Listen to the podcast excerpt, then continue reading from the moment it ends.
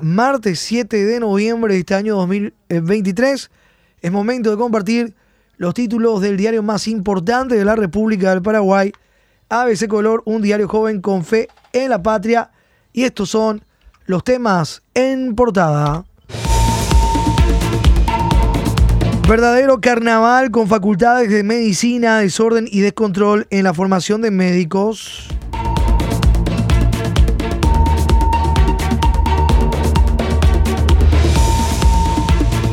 Según el Registro Nacional de Carreras del MEC, existen 44 filiales de la carrera de medicina que pertenecen a 23 universidades que hay en el país.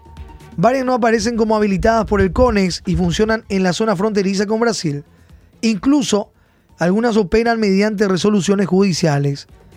Senadores estudia suspender habilitación de nuevas carreras de medicina durante cinco años Círculo de Médicos denuncia irregularidades en la formación. Un verdadero carnaval con las facultades de medicina. 44 filiales de 23 universidades ofertan la carrera en el país. 40 filiales figuran con resoluciones en el CONES. En Pedro Juan Caballero, Casa de Cambio funciona en lo que debería ser una universidad.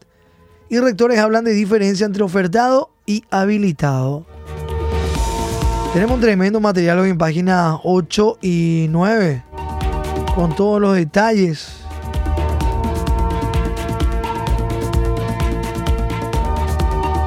La mayoría de las filiales o universidades de medicina habilitadas en Paraguay funcionan en los departamentos fronterizos con Brasil. Solamente 27 están en funcionamiento, dice la senadora liberal Hermelinda Alvarenga refirió que la Universidad Nihongaku, de la cual dijo es propietaria, solo tiene 27 carreras en funcionamiento. Calificó como falsos los datos públicos del Registro Nacional de Carreras del Ministerio de Educación y Ciencias y de los cuales se desprenden que la Casa de Estudios tiene 444 carreras activas. Decía Armelinda, son 27 nomás. Tiene 37 carreras aprobadas, de las cuales 10 no están en funcionamiento, es decir, 27 carreras de grado y programas de posgrado están en funcionamiento. El Senado suspenderá habilitación. La Cámara de Senadores aprobaría este miércoles en su sesión ordinaria el proyecto de ley que ordena suspender en forma temporal la habilitación de nuevas carreras de grado de medicina por un periodo de cinco años en todo el territorio nacional. Filiales universitarias que no aparecen en el Consejo Nacional de Educación Superior, CONES, facultades que ni existen ante los organismos reguladores y cursos habilitados bajo amparos judiciales son algunas de las irregularidades detectadas tras el cruzamiento de datos públicos sobre el funcionamiento de la carrera de medicina en Paraguay. El registro evidencia que las casas de estudios terciarios concentran su negocio hacia la frontera con el Brasil donde existe mayor cantidad de filiales. Una universidad de Pedro Juan Caballero, por ejemplo, promocionaba la carrera hasta inicio de 2022, pero en el edificio funciona solo una casa de cambios. Y tenemos una infografía con el mapa del país. Esto desglosado por departamentos. Medicina de frontera las universidades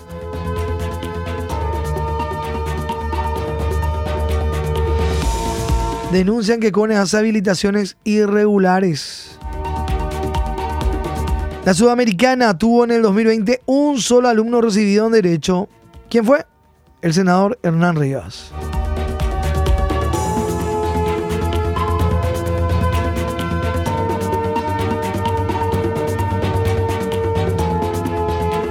4 de la mañana, 7 minutos. Foto en portada.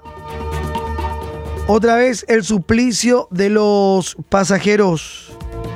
Transportistas del área metropolitana de Asunción nuevamente están recurriendo a las miserables reguladas. La constante en horas pico es la aglomeración de usuarios que deben esperar por más de una hora para abordar un ómnibus en el que además viajan hacinados.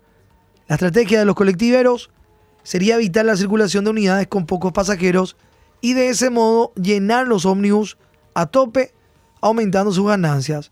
Total, cobrarán el mismo subsidio por cantidad de pasajeros, liberando menos unidades. La asociación Opama ya anuncia nuevas manifestaciones. Otra vez el suplicio de los pasajeros y se ve en la foto gente aguardando en las paradas. Pasajeros aglomerados en paradas evidencian reguladas de colectivos. Usuarios del transporte público anuncian manifestación para exigir más frecuencias. Hasta más de una hora se aguarda por un ómnibus. Cuestión que obliga a viajar hacinados. En muchos casos buses que registran dudoso mantenimiento. Esta situación hace que los usuarios se organicen y ya planean una nueva protesta para exigir al gobierno más frecuencias de las unidades.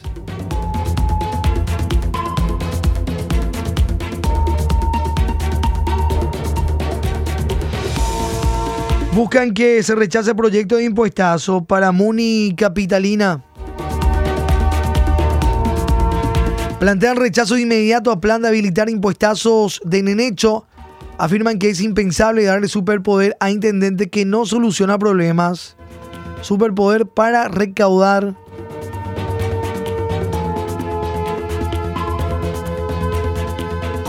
Antes que termine el año, nosotros tendríamos que rechazar, afirmó ayer la diputada Rocío Vallejo, de Patria Querida, sobre el proyecto de ley presentado por Julio Bollo González, diputado suplente y secretario del intendente de Asunción, Oscar Nenecho Rodríguez, para darle a este el superpoder de imponer discrecionalmente impuestazos a los asuncenos.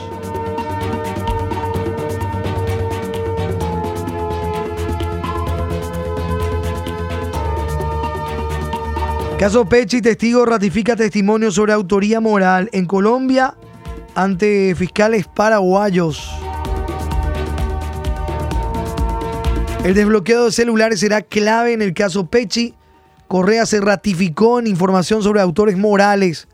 El desbloqueo de los celulares de los hermanos Pérez Hoyos, que no se llegó a hacer en Colombia, porque estos aceptaron su participación y fueron rápidamente condenados, será clave para esclarecer el crimen del fiscal paraguayo Marcelo Pecci, según comunicó ayer el Ministerio Público. Encuentro entre los fiscales generales Francisco Roberto Barbosa de Colombia y Emiliano Ramón Rolón Fernández. Justamente esto en Colombia.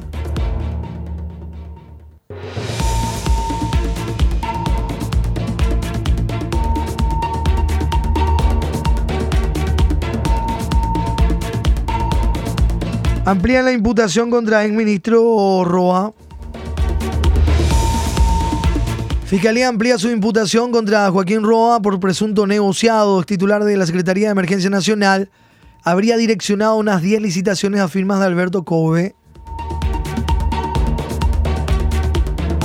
El exministro de la Secretaría de Emergencia Nacional investigado por cohecho pasivo agravado y lavado de dinero, ayer fue imputado también por supuesta lesión de confianza y administración en provecho propio por el fiscal Silvio Corbeta en una causa derivada del caso a ultranza PI. Bueno, las licitaciones que Joaquín Roa direccionó esta licitación a su amigo Alberto Cove hoy en una infografía en página 19 Judiciales Policiales ABC.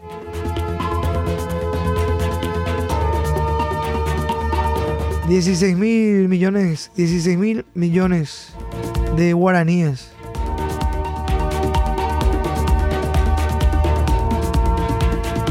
Mil millones de guaraníes exige senadora hecho. Estamos hablando de Celeste Amarilla. Senadora querella por calumnia a Nenecho y le exige mil millones de guaraníes. Tras supuesto escándalo político sexual, la senadora Celeste Amarilla, PLRA, presentó ayer una querella por calumnia e injuria contra el intendente de Asunción, Oscar Renecho Rodríguez, y le exige una indemnización de mil millones de guaraníes. El jefe municipal dijo que Amarilla fue su amante y la acusó de instalar un supuesto escándalo sexual.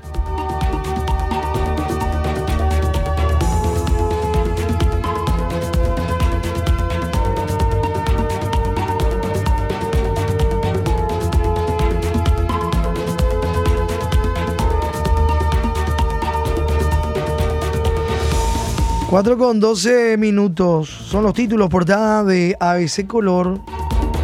Vamos compartiendo algunos temas también en páginas de nuestro impreso. Darán superpoder pero sin royalty a Peña. La Comisión de Legislación de la Cámara de Senadores resolvió ayer recomendar al Pleno aprobar la versión diputados del proyecto de ley que otorga superpoderes al presidente de la República, Santiago Peña, para emitir bonos hasta 600 millones de dólares sin pasar por el Congreso. El expediente se trata mañana en sesión ordinaria. Aplazarían control a barras bravas. La Cámara de Senadores debe tratar mañana en su sesión ordinaria el proyecto de ley de prevención, control y erradicación de la violencia en el deporte, que ya tiene media sanción. No obstante, la Comisión de Legislación pedirá al Pleno postergar el tratamiento por 15 días hasta convocar audiencias a las autoridades de la APF la Policía Nacional y voceros de las hinchadas y barras bravas, entre otros sectores. Hasta Yacarepó podrá ser policía para convocar al ministro del Interior y al comandante de la policía. La Comisión de Legislación planteará al Pleno del Senado posterior por 15 días el proyecto de ley de reforma y modernización de la Policía Nacional.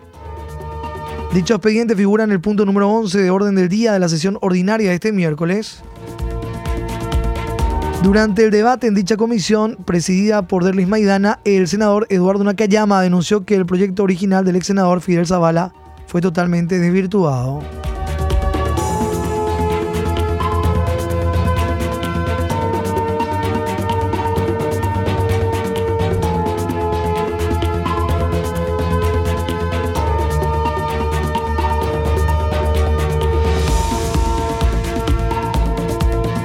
Este tema en página 3.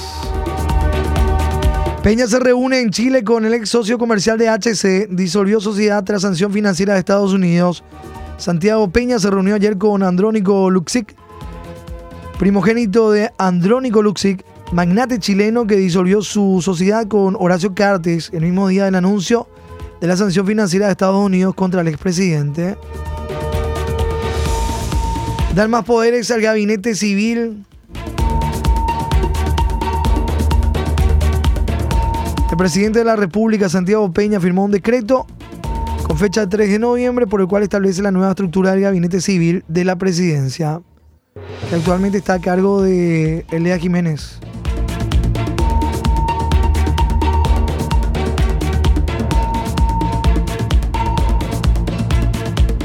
Justicia Electoral escracha a las personas que no votaron en abril. Hay una multa económica, pero el pago no es obligatorio, sino opcional para el ciudadano. La publicación de los nombres de las personas que no votaron en las elecciones de abril pasado es más una sanción social que económica, teniendo en cuenta que la multa de 103.091 guaraníes a favor del Tribunal Superior de Justicia Electoral no es de pago obligatorio, sino opcional. Es decir, lo que hace el ente electoral es solo un escrache a los que no fueron a las urnas. Tenemos la publicación hoy en página 6 de las cifras de votantes habilitados, lo que no votaron por departamentos.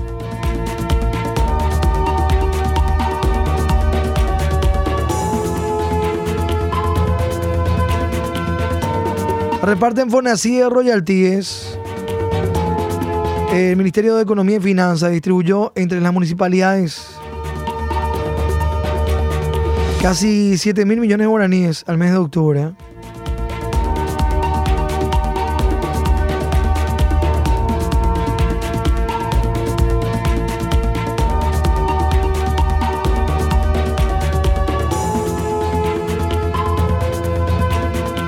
Temas en destaque, páginas de ABC Color. Podrían sentenciar a muerte la ley de conflicto de interés. Diputados tratarán la reforma mañana en sesión ordinaria.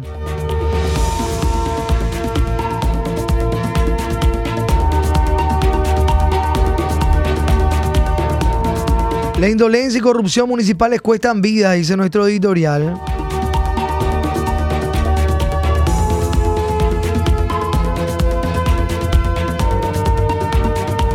Bicameral otorgó aumento de 171.209 millones de guaraníes a las gobernaciones. Cámara de Diputados tratará el presupuesto general de la Nación 2024 el próximo lunes 13.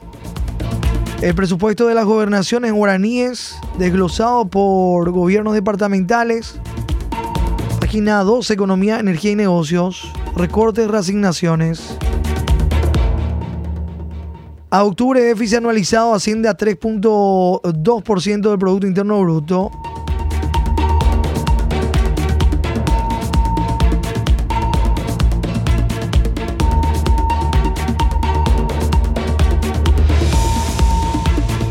Más de 2.700 personas visitaron Itaipú en cinco días. Esto con la apertura de las compuertas del vertedero de la central hidroeléctrica Itaipú. Califican de estériles los trabajos de limpieza de sedimentos del Pilcomayo. Retomaron trabajo en espera de la riada. Sequía causa pérdidas económicas a los productores del Alto Paraguay, mortandad de bovinos de pequeños ganaderos por escasez de agua.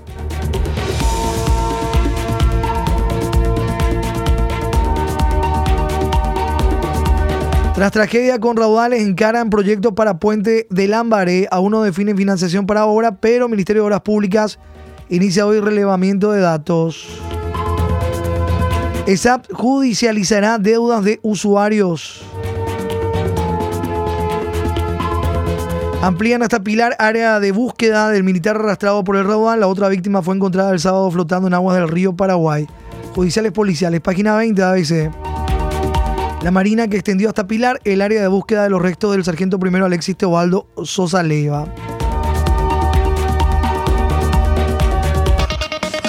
Nuestra contratapa, todo sigue igual. Fue en parte entre Libertad y Cerro Porteño, 1 a 1. Sigue la diferencia de 7 puntos. Quedan 3 fechas, 9 puntos en disputa. Libertad a una victoria del título. También la Copa Paraguay se define esta semana los finalistas. Esportivo Trinidense Guaraní, una de las semifinales y el otro Libertad Nacional.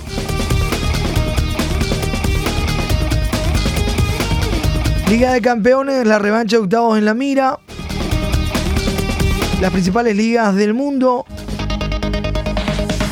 Otras disciplinas deportivas. Hoy en páginas de nuestro impreso.